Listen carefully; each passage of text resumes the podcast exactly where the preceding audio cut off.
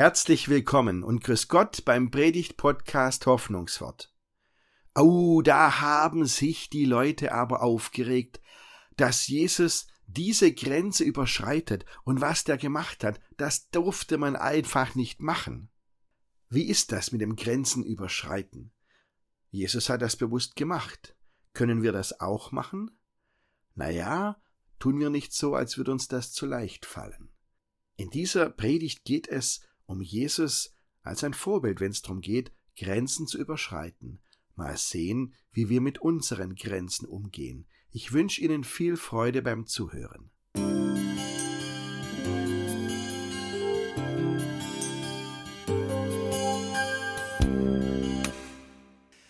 Wie geht Jesus mit Grenzen um, liebe Gemeinde?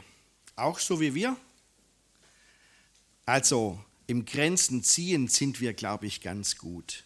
Also, besonders wir Schwaber. Gell? Ich habe gelernt, früher als Grundeinstellung, was dir kehrt, kehrt auch mir. Und was mir kehrt, geht die nichts an.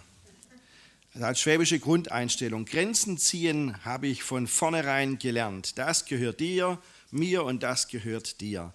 Und ähm, zu den Grundsätzen in den Märchen lernen wir es genauso.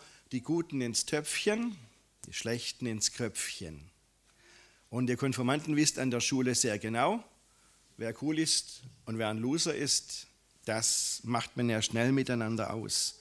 Und ich, ich meine, wenn ich so lese, wie Jesus gelebt hat, der ist da völlig anders.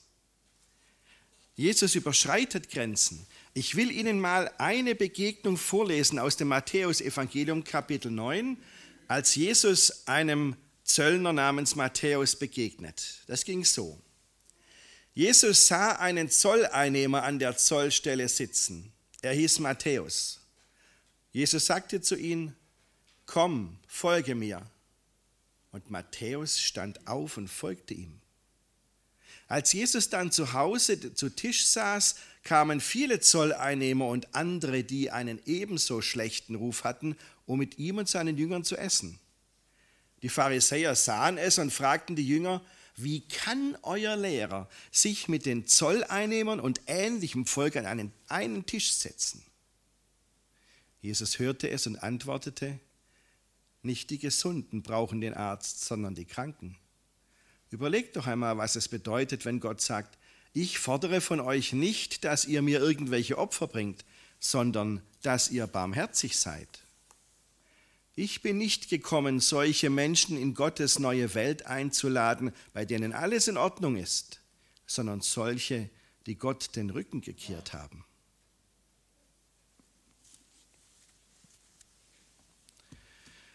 Mensch, da haben sich die Pharisäer aber echt aufgeregt, gell? Meine Güte. Jesus hat eindeutig eine Grenze überschritten. Und wissen Sie was? Die haben sogar recht mit ihrer Einschätzung. Es stimmt. Jesus hat eine Grenze überschritten. Dazu zwei Gedanken. Das erste, okay, Jesus überschreitet Grenzen. Aber interessanterweise überschreitet Jesus Grenzen zwischen Menschen. Wie kommt euer Jesus dazu, sich mit Zöllnern und Sündern an einen Tisch zu setzen? Zöllner und Sünder, das ist die Begrifflichkeit der Luther-Übersetzung. Das ist etwas präziser als die gute Nachricht, die ich vorgelesen habe mit Zöllner und Sünder an einen Tisch setzen. Das war der Vorwurf der Pharisäer. Gell? Also bei allem, was recht ist, aber Zöllner und Sünder, das geht gar nicht. Was hatten die eigentlich gegen Zöllner? Zollbeamte sind doch anständige Leute, oder? Also heute. Aber wissen Sie, damals war es wirklich ein bisschen anders. Denn ähm, Israel war besetztes Land, die Römer waren die Besatzer, die Römer hatten das Zollrecht, konnten aber nicht alles alleine erledigen, deswegen haben sie das untervergeben, haben sie das praktisch die Zollstellen in der Stadt verpachtet. Wer also eine Zollstelle gepachtet hat, hatte von vornherein ein Geschmäckle, weil er mit den Römern kollaboriert hat, zusammengearbeitet hat, mit den Besatzern. Und das ist etwas vom Schlimmsten, was jetzt praktisch in den Gebieten, die die Ukraine zurückerobert hat, läuft. die Suche nach den Kollaborateuren, nach denen, die mit den Russen zusammengearbeitet haben oder arbeiten mussten, die haben kein gutes Schicksal. War damals schon so bei Jesus. Und wissen Sie, wenn also so ein Zolleinnehmer eine Zollstelle mietet, sagen wir für 2000 im Monat, dann musste er natürlich auch von was leben und musste vielleicht 4000 reinwirtschaften. Und es gab keine Gebührenordnung, die waren überhaupt nicht zimperlich. Die haben den Leuten ordentlich in die Tasche gelangt und kein Wunder waren die verhasst, wenn die Leute gedacht haben, das sind die Abzocker schlechthin, wir haben keine Chance, wenn wir an der Zollstelle vorbeikommen, da kriegen wir vielleicht gerade noch, können wir die Unterwäsche retten und alles andere nimmt der uns weg. Kein Wunder, dass die niemand leiden konnte, denn die Leute waren vollkommen wehrlos. Das ist auch so ein Punkt, wenn man wehrlos ist, dann fängt der Hass an. Also deswegen standen die Zöllner in gar keinem guten Licht damals. Heute ist das vollkommen anders. Zollbeamte, alles sehr ehrenwerter Beruf. Und jetzt, wenn die Pharisäer aber von den anderen reden, also Zöllner sind die einen, Sünder sind die anderen, das kriegen wir Christen hundertprozentig in den falschen Hals, denn die, wenn die Pharisäer Sünder sagten, meinten sie was anderes als wir heute. Wir sagen heute, ja, alle Menschen sind Sünder. Auch wir und Jesus nimmt die Sünder an. Das haben die Pharisäer ganz anders gesehen damals. Die Sünder, das waren nicht alle Menschen, schon gar nicht sie selbst, sondern Leute mit einem besonders ähm, verachtenswerten Lebenswandel. Sünder, das war das Gesindel, das waren die Halunken, das waren die Verbrecher, das waren die Diebe. Natürlich ist es immer das Urteil der Mehrheit, die das dann festlegt, wer wohin gehört. Das ist ja klar. Die haben eindeutig eine Grenze gezogen. Da sind wir und jenseits der Grenze sind die Zöllner und Sünder. Ich will aber hier wirklich nicht auf die Pharisäer schimpfen. Gell? Gar nicht. Habe ich echt nicht nötig und auch nicht das Recht dazu, denn ich denke, wir sind heute auch ganz gut im Grenzen ziehen. Wir, also natürlich sind wir die, die sozial sind und die anderen sind asozial. Gell? Besonders das Gesocks am Bahnhof in Böblingen. Wir sind die Einheimischen und die anderen sind die Reichschmeckten. Wissen Sie, es gibt in Hausen Leute, die bilden sich ein, sie würden dazugehören, nur weil sie schon 40 Jahre hier wohnen. Wo kommen wir da hin? Ah, ich wohne ja erst zwölf Jahre hier. Ich komme gar nirgendwo hin. Also im Grenzen ziehen sind wir schon ganz gut. Und manchmal, manchmal schießen wir dann auch übers Ziel raus und sagen und, und ordnen gleich ein, woher das kommt, dass der andere jenseits meiner Grenze steht. Gell? Du bist arbeitslos, selber schuld, wer bei uns arbeiten will, findet eine Arbeit. Gell? Du bist einsam, selber schuld, geh unter die Leute, dann bist du nicht mehr einsam. Und manchmal ziehen wir nicht nur Grenzen, wo wir entscheiden, wer auf welcher Seite steht, und Grenzen zwischen uns und Leuten, äh, mit denen wir nichts zu tun haben wollen, weil sie anders sind.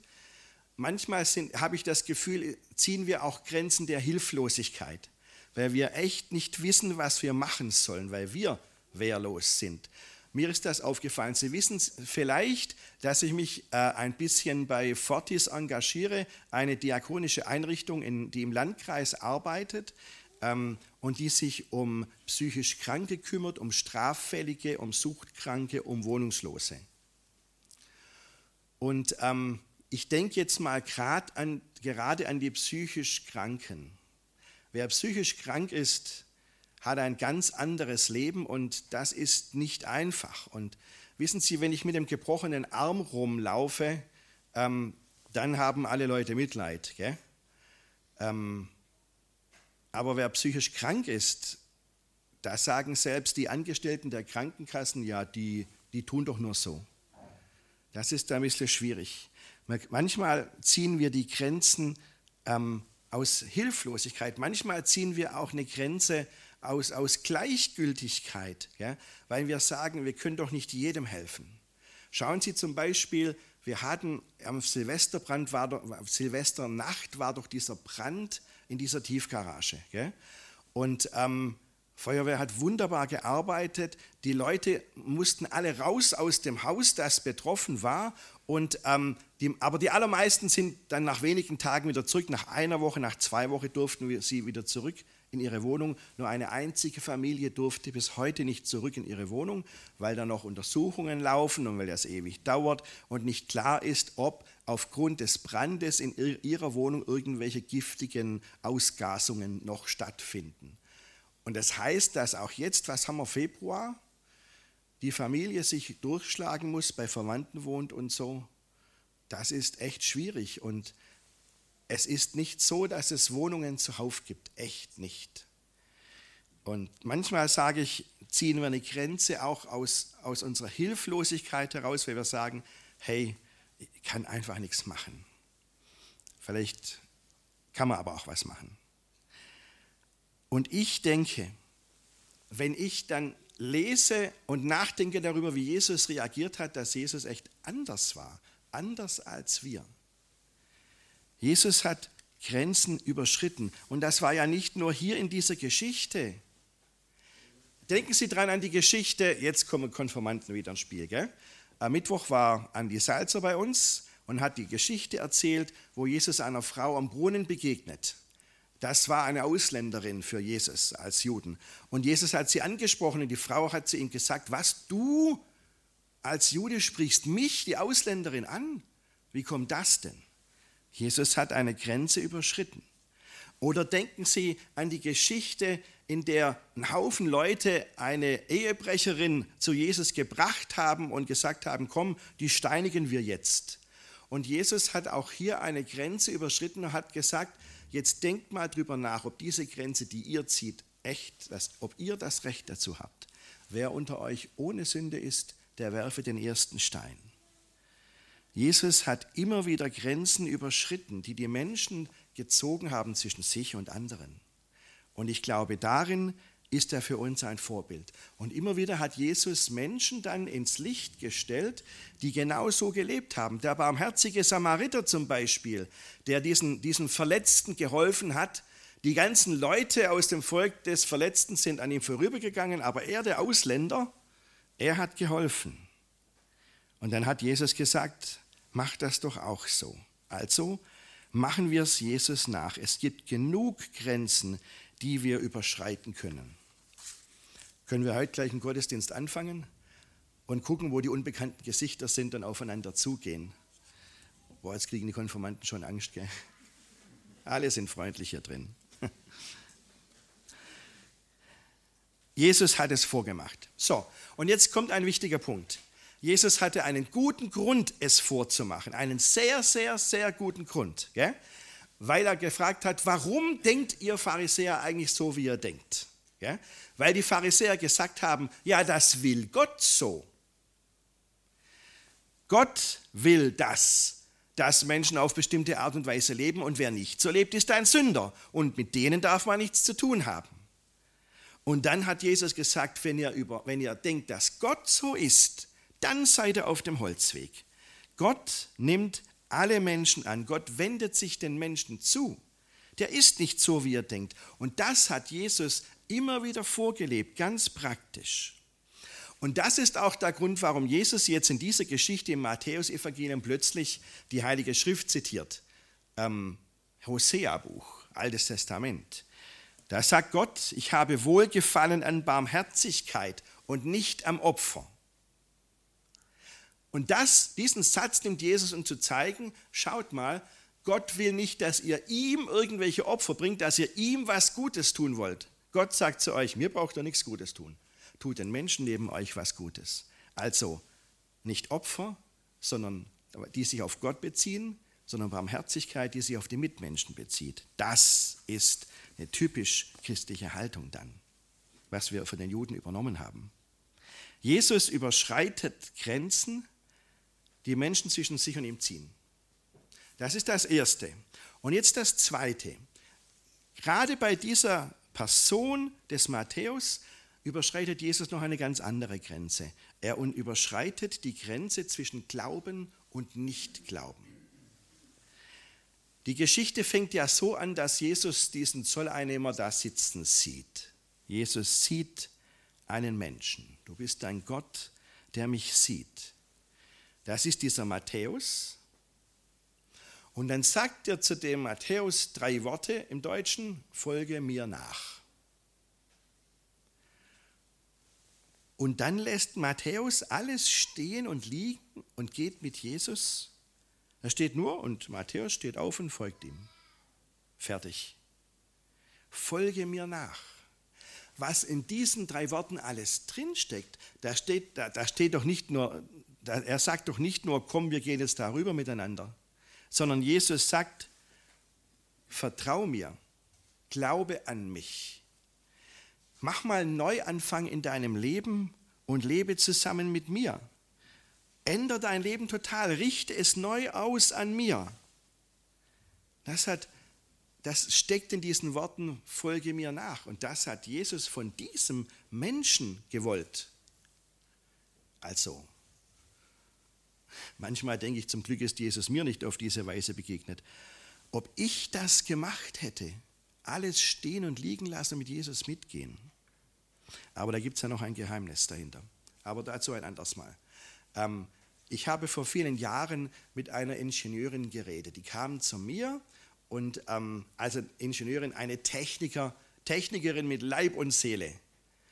Also eine Frau, die sich dermaßen, die dermaßen aufging in ihrem Beruf als Ingenieurin, das war absolut schon sehenswert. Und dann sagte die zu mir als Pfarrer, Herr Ross, ich will echt glauben, aber ich schaff's nicht. Warum kann ich nicht glauben? Warum kommen ständig irgendwelche anderen Gedanken und sagen, na, sei nicht verrückt, mach keinen Unsinn. Ich will so gerne glauben, aber ich kann's nicht. Und ganz ehrlich, ich habe damals keine Lösung gewusst. Sie können mir das nachher gerne sagen, was Sie dieser Frau gesagt hätten. Ich habe echt nicht gewusst, was man anders machen soll. Und dann schlage ich meine Bibel wieder auf und lese die Geschichte von Matthäus und bin umso erstaunter, dass der einfach sagt, ha, das ist die Chance meines Lebens, jetzt oder nie, Jesus, ich komme. Aber das heißt doch, wenn ich überlege, nicht zu glauben, Jesus nicht zu vertrauen, das muss gar nicht das letzte Wort sein. Es kann anders werden. Nicht glauben muss nicht das letzte Wort haben.